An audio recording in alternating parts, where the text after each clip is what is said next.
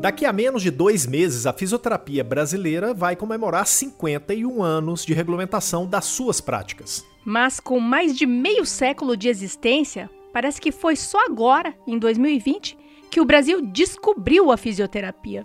Esse reconhecimento que tanto meios de comunicação quanto autoridades governamentais e a própria população estão dedicando à fisioterapia surgiu como consequência de um cenário nada bom é claro que eu estou falando do papel destes profissionais sobre os efeitos da Covid-19 que levaram e ainda levam muitos pacientes às UTIs. Se as razões que levaram à visibilidade e reconhecimento da fisioterapia pela sociedade não foram boas, o desempenho desses profissionais no enfrentamento à Covid-19, esses sim mereceram e merecem o reconhecimento pela diferença que fizeram e fazem para a vida de muitos pacientes. E toda essa visibilidade trazida para a fisioterapia, além do aumento da oferta de vagas em hospitais de todo o Brasil e das pautas debatidas no Congresso Nacional, que propõe a abertura de mais espaços de atuação para o fisioterapeuta, dão a certeza de que a fisioterapia finalmente, após 51 anos de história,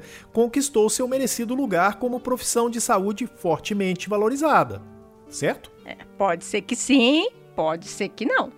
Isso vai depender e muito do que os fisioterapeutas do Brasil vão fazer com todo esse capital conquistado durante a pandemia, depois da pandemia. E isso passa por eles próprios compreenderem e se imporem a respeito do que é, do que se trata e do que não se trata o fazer fisioterapêutico. E já existem fisioterapeutas se debruçando sobre essa questão e analisando que, a depender do comportamento profissional dos fisioterapeutas no pós-pandemia, a categoria pode colocar todo esse reconhecimento social a perder. Quer saber o que você pode estar fazendo de errado no seu cotidiano profissional que pode desvalorizar a sua profissão? Continua com a gente neste terceiro programa da série que se propõe a olhar para o que será da sua profissão depois da pandemia. Olá, tudo bem? Que bom que você está aqui para a segunda temporada do podcast Fisio e TO em Movimento. Tudo o que rola na fisioterapia e na terapia ocupacional em um só podcast. Estamos no episódio 72, o terceiro da série especial Depois da Pandemia que vai apontar os caminhos que a fisioterapia e a terapia ocupacional vão seguir após a fase crítica da pandemia da Covid-19. Eu sou Túlio Fonseca, gerente de comunicação do Conselho Regional de Fisioterapia e Terapia Ocupacional de São Paulo, o Crefito 3. E eu sou Mônica Farias, jornalista do Crefito 3. O Crefito 3 produz dois podcasts, este que é semanal e o Movimenta, que é mais jornalístico, mais curto e diário. Para isso, contamos com profissionais que atuam nos bastidores, trabalhando para que fique tudo redondinho para você apertar o play e aproveitar o conteúdo aonde estiver. São eles os colegas Rodrigo Cavalheiro, responsável pela edição de áudio, a estagiária de design Eduine Azevedo, que desenvolve as artes, as ações de relacionamento são feitas pela Ana Carolina Soares e a produção do episódio tem a contribuição da estagiária de secretariado Heloísa Passarelli.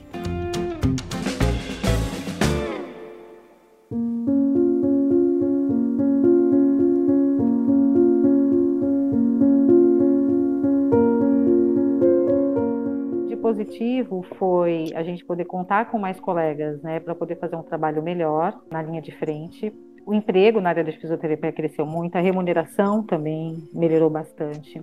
E o principal, acho que é o reconhecimento, né? Porque a gente sempre teve na linha de frente. É que agora a gente está vivendo uma pandemia, uma coisa mundial até para a humanidade, mas assim, a gente passou por H1N1, a gente se preparou para ebola, aqui onde eu trabalho. Então a gente sempre teve na linha de frente, é, enfrentando tudo, né? Só que a gente não era visto, ninguém falava disso. E agora, de repente, todo mundo falou, é, da fisioterapia estando na linha de frente e para muitos foi uma novidade isso, né? Então tem gente que pensa que é coisa nova, nossa, fisioterapia atua no Covid agora na linha de frente, mas nós sempre estivemos lá. Essa reflexão é da doutora Graziela Domingues, que há 14 anos atua em UTI e hoje está à frente da equipe de reabilitação do Instituto de Infectologia Emílio Ribas, em São Paulo, que é referência para assistência aos pacientes da Covid-19. A doutora Graziella expõe um aspecto favorável para os fisioterapeutas em meio ao cenário global tão ruim. Mesmo tendo estado presente e atuante em outras epidemias e pandemias, em nenhuma delas a relevância do fisioterapeuta para a recuperação do paciente foi tão explícita quanto na pandemia da Covid-19 a área hospitalar nunca foi uma grande empregadora para a fisioterapia. E mesmo com as exigências da RDC 7 da Anvisa, que preconiza um fisioterapeuta para cada 10 leitos de UTI, sempre houve uma luta para que ao menos a exigência de uma equipe mínima fosse respeitada. Agora, com a Covid-19, o que houve foi uma corrida dos hospitais em busca dos fisioterapeutas. Afinal, eles se mostraram fundamentais na atenção aos pacientes nas UTIs. E o fisioterapeuta precisa deixar explícito o seu fazer nesse cenário e precisa saber aproveitar essa visibilidade, como defende a doutora Graziella. O que a gente está fazendo de fato por esse paciente? Né? Qual é nosso real trabalho? Qual que é a nossa intervenção nesse caso da pandemia? O que, que a gente pode fazer para a parte respiratória, para a parte funcional? Vem aí as sequelas neurológicas, as sequelas ortopédicas, que a gente vê que está aumentando muito. Tem muitos pacientes que internam, às vezes, só com acometimento neurológico e a COVID. E é fundamental essa importância né, do trabalho na UTI, para esse paciente poder sair daqui e ter uma boa reabilitação também. Né? Então, é, o trabalho cinesiofuncional e ventilatório começa ali na UTI. Então, acho que toda essa visibilidade foi muito positiva não só no ponto de vista de trabalho, mas de campo de atuação e de realmente a gente poder mostrar o que a gente faz ali, né? Que a gente não está ali só para aspirar, a gente não está ali só para apertar botão, que o nosso trabalho vai muito além do que isso. Então, eu acho que é, esse cenário, né, toda essa reportagem, é, deu essa oportunidade para a gente que a gente tem que aproveitar. Quando doutora Graziella fala sobre a necessidade de o fisioterapeuta deixar explícito o seu fazer único e saber aproveitar, em benefício da profissão, toda essa visibilidade, ela está se referindo a uma questão bastante crítica da atuação do fisioterapeuta na área hospitalar. A falta de clareza sobre o que é, de fato, o fazer fisioterapêutico no âmbito hospitalar. E muito da falta dessa clareza se deve a um certo desvirtuamento deste fazer, provocado pelo próprio profissional. É uma construção ou desconstrução de longa data. Quem faz o resgate desse histórico é o Dr. Luiz Antônio Nunes, fisioterapeuta com mais de 30 anos de experiência e hoje parte da equipe de fisioterapia na UTI do Hospital Emílio Ribas. A priori, nós entramos na UTI na década de 80, 90, para agirmos contra a imobilidade, porque aquilo era prejudicial ao paciente, não é? Aquilo tra tra trazia consequências deletérias ao paciente. Então, nós entramos basicamente para isso, para abreviar o processo de ventilação mecânica, etc. E fomos incorporando ações do dia a dia na, na, na UTI que, que nos afastou.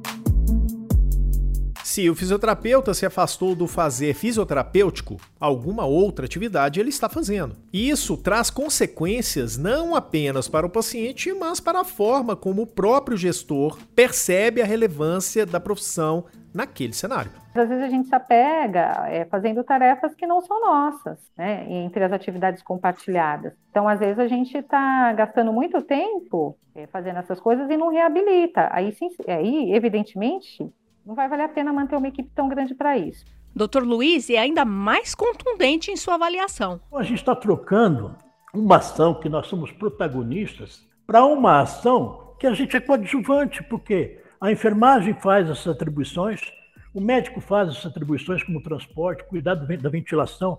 Eu não estou aqui falando, vamos sair disso. E esse afastamento, esse apego a tarefas que não são exclusivamente do fisioterapeuta, não vem sem consequências. Se eu deixo de dar fisioterapia para esse paciente, ele vai ser prejudicado lá na frente, com certeza. Se eu deixar de dar funcionalidade para o paciente, preservar isso, ele vai ser prejudicado, porque alguém falhou, alguém deixou de contribuir com seu escopo é, de atividades particulares e deu, entregou ao paciente coisas que não era dele. era um resserviço de uma outra profissão que deveria ter feito. E se o tempo do fisioterapeuta já é pequeno para realizar o que é sua atribuição, assumir atividades que não são obrigatoriamente suas acaba penalizando o paciente. Eu sou obrigado a fazer terapia respiratória, que não dá tempo mais para fazer. Hoje a gente percebe que na UTI, é raras exceções você vê executar quatro ou cinco técnicas de terapia respiratória, quatro ou cinco técnicas de fisiomotora. Difícil, você não tem tempo. Por quê? Você está se ocupando dessas atividades e outras atividades importantes para a sobrevida do paciente, de acudir o paciente junto com o médico e enfermagem, e você inverteu a pirâmide, você faz mais isso, que é importante, a sobrevida do paciente na UTI, o fisioterapeuta tem que agir. Contudo, a gente lavou as mãos e entregou a fisioterapia, não sei para quem.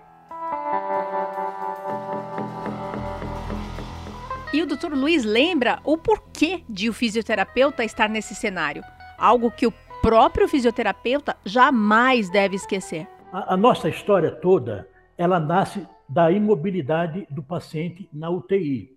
Diversos trabalhos são escritos desde 2000, desde a década de 80, 90, mostrando que a imobilidade no leito ela contribui para prejudicar ainda mais o paciente.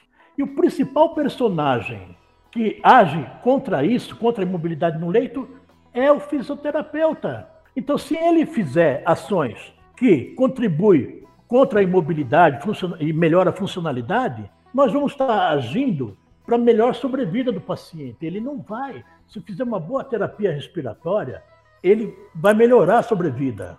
Se fizer uma boa terapia neuromotora, ele vai melhorar a questão de independência funcional no leito, e, consequentemente, diminui a mortalidade e morbidade desses pacientes. E por que o fisioterapeuta muitas vezes se apega a tarefas menores, perdendo um tempo precioso que deveria estar sendo dedicado a fazer fisioterapia? Esse afastamento do fisioterapeuta em relação ao que é próprio da fisioterapia pode ter diferentes motivações: inexperiência, insegurança e quem avalia é a doutora Graziella. Muitas vezes acontece que o profissional não sabe muito bem o que ele está fazendo ali, sabe? Às vezes ele não tem segurança no que ele está fazendo, ou às vezes ele não tem segurança de discutir o caso, de se impor como profissional, e aí acaba pegando essas coisas. Às vezes você assim, ah, eu vou lá, vou te ajudar nesse transporte, vou te ajudar a trocar fixação, não, você pode me chamar para aspirar. Então eu não sei se ele faz aquele meio de campo, assim, às vezes com medo de, de ter um embate com a equipe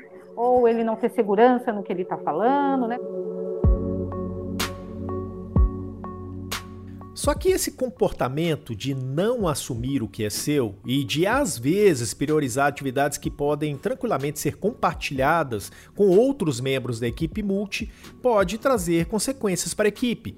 Aos olhos do gestor hospitalar, se esse profissional não mostrar a relevância da fisioterapia, ele poderá facilmente ser substituído por um técnico, simplesmente descartado. Na área hospitalar, importa muito, no olhar do gestor, o giro de leito. E a fisioterapia tem um papel importante nesse quesito. É importante mostrar o quanto a fisioterapia contribui nisso, até para ampliar o serviço. Mostrar o que é só seu é importante. Se o fisioterapeuta está ali apenas para fazer coisas menores que não geram impacto e resultado nas planilhas, o gestor pode acabar entendendo que é melhor manter técnicos que podem fazer a mesma coisa e que custam bem menos. É o que avalia a doutora Graziella. A gente tem que mostrar o nosso valor, né, a atribuição que é só nossa, dentre tantas outras atribuições compartilhadas, os impactos de uma internação prolongada é muito grande. Então, quanto antes a atuação do, do profissional, quanto antes a deshospitalização, isso, infelizmente, né, são números né, e custos. Então, é isso que o gestor vai ver e vai ver se vai valer a pena ele manter toda essa equipe de fisioterapia lá ou não.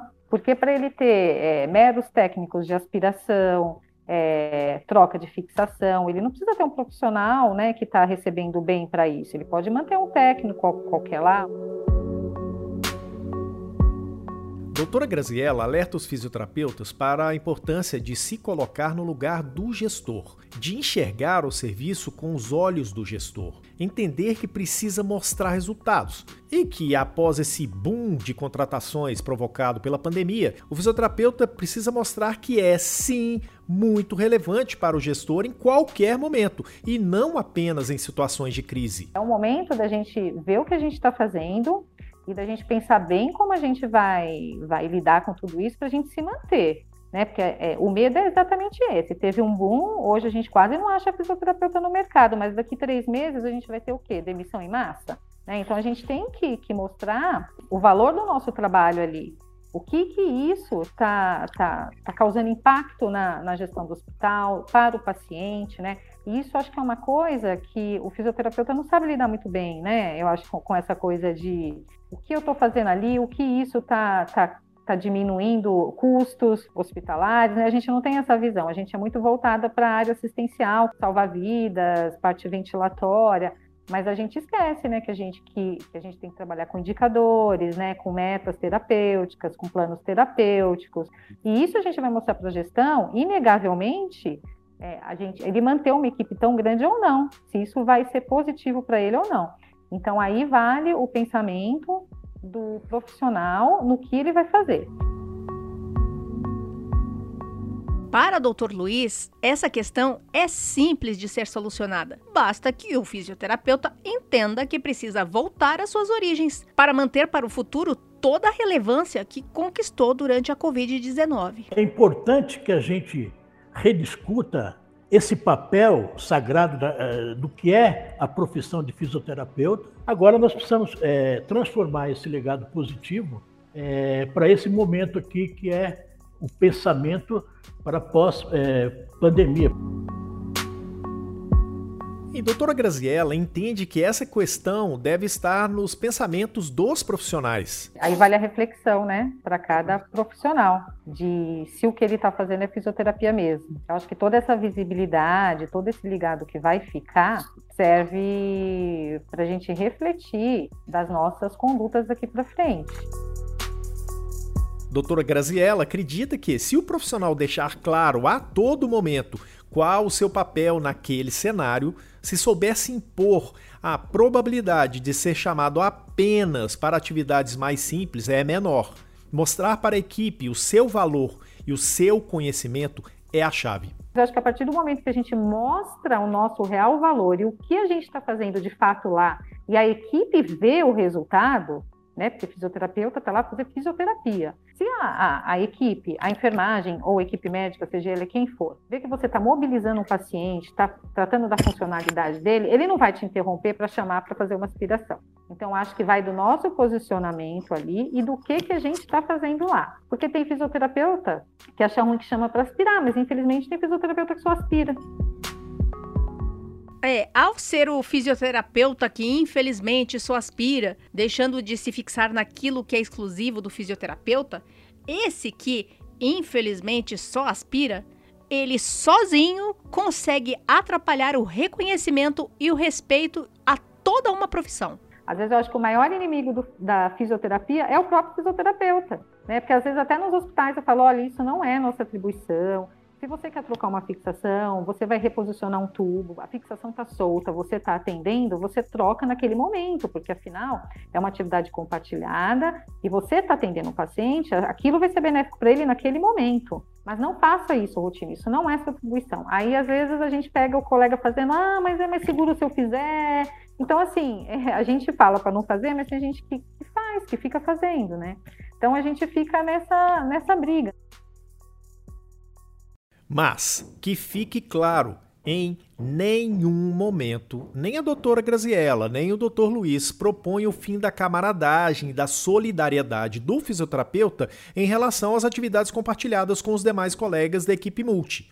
A questão é apenas saber dosar e não se deixar levar pela realização apenas de atividades de auxílio. Isso é enfatizado pelo Dr. Luiz. Eu não entendo aqui que a gente deva crucificar e falar, não vou fazer mais nada disso. Tem momentos que a gente faz isso, mas não que ele seja principal. Não deve ser encarado como atividade principal.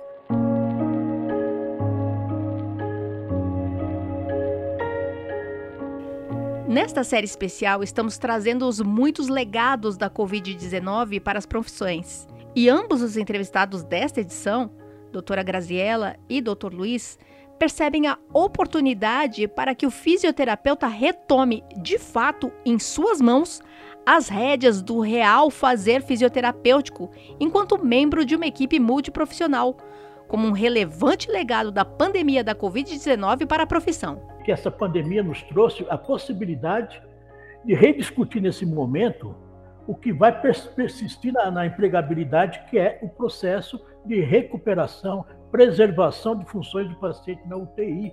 É isso que vai garantir a empregabilidade desse colega para enfermaria, para centros de reabilitação. A gente vai ter uma demanda grande de pacientes que vão precisar de fisioterapeutas. O que, que eles vão fazer com esse paciente na enfermaria? O que, que eles vão fazer fora é, do hospital? E como afirma a doutora Graziella, o que fazer com essa oportunidade que está nas mãos de cada um? Agora vale essa reflexão interna para cada um saber o que vai fazer ali no seu quadradinho para poder manter o seu emprego, né? Manter o seu emprego, manter a sua equipe, manter as suas atribuições de fato e como vai ser daqui para frente.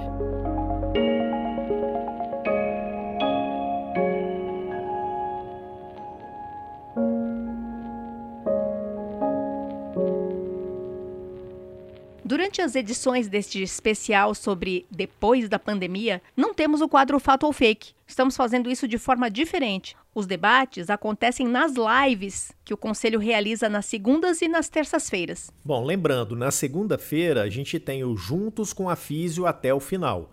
E na terça a gente tem o Juntos com a TO até o final. Acesse o YouTube para ver as lives que são realizadas até agora. A gente já está com quase 80 lives desde abril. E ah, semanalmente a gente está enviando também e-mails com os links desta série para você, para que você acesse isso de maneira mais rápida. Então fica de olho também na sua caixa de spam, ok?